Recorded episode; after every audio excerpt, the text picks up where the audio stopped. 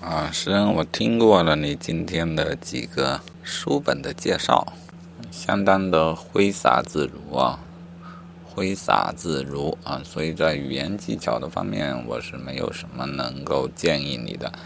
从客观的方面指出一些问题吧啊，第一点，可能因为我强调啊，或者说提到过，让你把是否推荐或者推荐这本书的哪个方面加到你的语音里去。现在想来，这种做法并不一定需要。其实，我们的主要目的是对于这些我们已经有的书，用最快的方式对它进行一个了解，并且做一个记录，有助于我们将来选择读什么书的时候，直接有一个可以参考的依据。同时，录成语音呢。啊，我可以想象啊，如果我们的所有书都有一个语音的简介的话，我们将来要选择读什么书的时候，会很轻松，会很舒适。如果你的书本介绍引人入胜的话，但我们要牢记，我们的目的是帮助我们快速的判断一本书，呃，究竟可读还是不可读。也许我们啊，也许你在做这个简介的时候。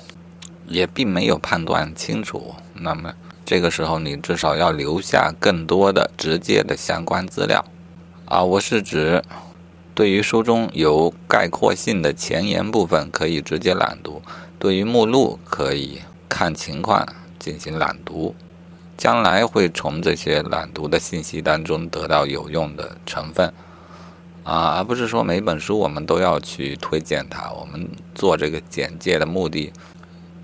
甚至有可能是指出某些书根本没有价值去读，这样将来就不必再浪费时间。好，我们这个计划就叫藏书简介计划。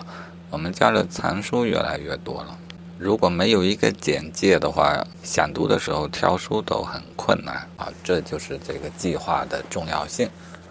有一个指导方针，就是我们不能漏掉任何一本好书。但我们又不能放过每一本坏书啊！如果没有价值读的书，通过简介，我们便知道它不值得读，就不会在在在他的身身上浪费时间啊！甚至可以直接把它拿去收废品。而我听你最近做的这些简介，或许是受了我所说的要推荐阅读啊这个的影响，给我的感觉，你就是在。想办法鼓励或者怂恿大家去读啊，听起来有直播带货的那种感觉。现在我想来，这和我们做这件事情的初衷是有偏差的啊，后面需要纠正这样一个观念啊。当然，从中我们也发现你有直播带货的一个天然的能力，也算是一个意外之得啊。第二个问题，关于书本最基本的介绍啊，可以有这样一个。范式照着说就行了。说明什么什么什么，作者谁谁或主编谁谁，出版社是什么什么出版社啊就好了。尤其你谈到出版社的时候，总说是由哪个出版社里面出版的，这样的说法是不够霸气的啊，语法上也有点问题。好，第三个问题，不要过于轻率的下结论。啊，如果一本书的内容没有一个切实的了解啊，我只从它的前言中看它是否有概括性的介绍本书到底讲什么。如果连嗯主要内容是什么没有搞清楚的话，就不能太斩钉截铁的下结论，更不能就此做出推荐或者不推荐啊。我们要显得客观理智一点。如果主要内容没有搞清楚，我们尽量找书中的原文啊，那种概括的比较好的原文，以及它的目录啊，这个都是帮助我们切实的了解原书的内容，可以供将来的我们去判断到底是要读它呢，还是不要读它。啊，如果你想自己进行更加高度的概括和推荐。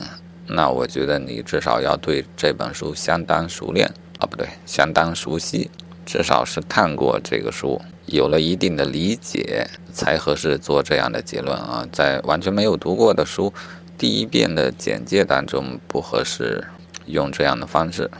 具体如《朝花夕拾》啊，我相信你是读过了啊，因为你给出了很明确的推荐，认为适合十到十二岁的小朋友，还有这么精确一范围。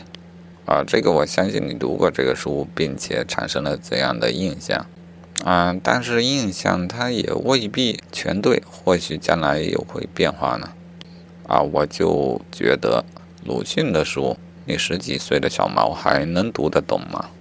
我到现在都没怎么参透他，甚至他厉害在哪里我都不太知道啊。但是他又有这么高的文学地位，所以像这样的书，我们要给他下论断的时候得稍微谨慎一点啊。然后又比如《小松奇谈》啊，我知道你看过小说好几本书，其实你对这个作者以及他的写作方式是熟悉的，因此你这方面进行了介绍，这个就很好。但是对于《小松奇谈》这本书，直接的介绍就几乎没有啊啊！你想象有一个人，他也同样读过小说或其他的书，包括《渔阳野史》啊、高晓松的其他书，但就没读过《小松奇谈》，那他这个时候就不需要对于高晓松这个人的介绍啊。当然，你这个介绍还是很有用的，对于那些完全没有读过高晓松的书的人来说是有用的。嗯，我是说，如果有人读过他其他书，那么他所想了解的就是这本书到底讲了哪一些话题。像这种情况呢，你可以简单的介绍一下目录啊，知道他在这本书中到底提到了哪一些话题，这样我们才好做选择，到底是要不要去读它，是否有兴趣，对吧？啊，然后关于抗战家书，我相信你也是没有认真的看介绍。这个就有点信口开河了。他什么讲的是抗战的故事是吗？家书家书就是写信呗，就是给家里写的信。一般人写信不太讲故事的吧？啊，我认为家书的价值并不在于它的故事性啊，也基本没有人在家书里面写故事，而在于它的真实的史料价值。书中收录的家书，它必然都是。找到了他家书的手稿之后，将其选编在书里的。他们虽然不是历史学家的著作，但是他们是历史时刻的当事人，真实的记录啊。因此，我觉得他们就是家书这种形式用来反映历史呢。它虽然有可能片面，但他们都很真实。还有《共产党宣言》到底是干嘛用的？什么时候产生的？在什么情况下产生的？其实你都没有介绍啊！我就发现那几本你不太感兴趣的书呢，你都没有对它进行足够的了解，有点信口开河了啊！固然，如果你要选择读哪一本书，那确实需要兴趣的引导。但是你现在在在做我们家的一个藏书的简介，那么。不论有兴趣还是没有兴趣啊，你都要用一些规范的套路，对他们应当进行介绍的内容都做一个介绍，呃，不能过于简单的一笔带过啊，更不能随意的脑补它，更不能信口开河，对吧？好，对于你所做的简介，我要说的就是这么一个，就是这么些。嗯，最后送你一句话吧，我觉得你是。有语言上的技巧，但是你要找到一个好的形式去表达它。啊，我的意思就是，比方说你在与人对话交流当中表达你的语言，体现你的语言技巧啊。又比方说写作文的时候，比方说写小说的时候，还是做书评的时候啊，他们都是不同的类型、不同的形式。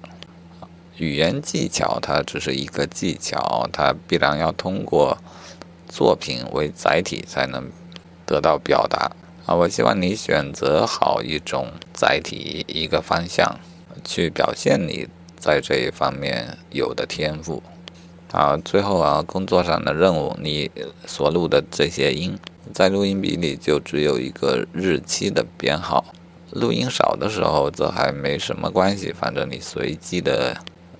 收听或者按顺序收听都是可以的，但是当你的内容增加了之后呢，你就应当给每一条录音做一个标注啊，给它起一个标题，让我们知道这条录音主要讲的是什么内容。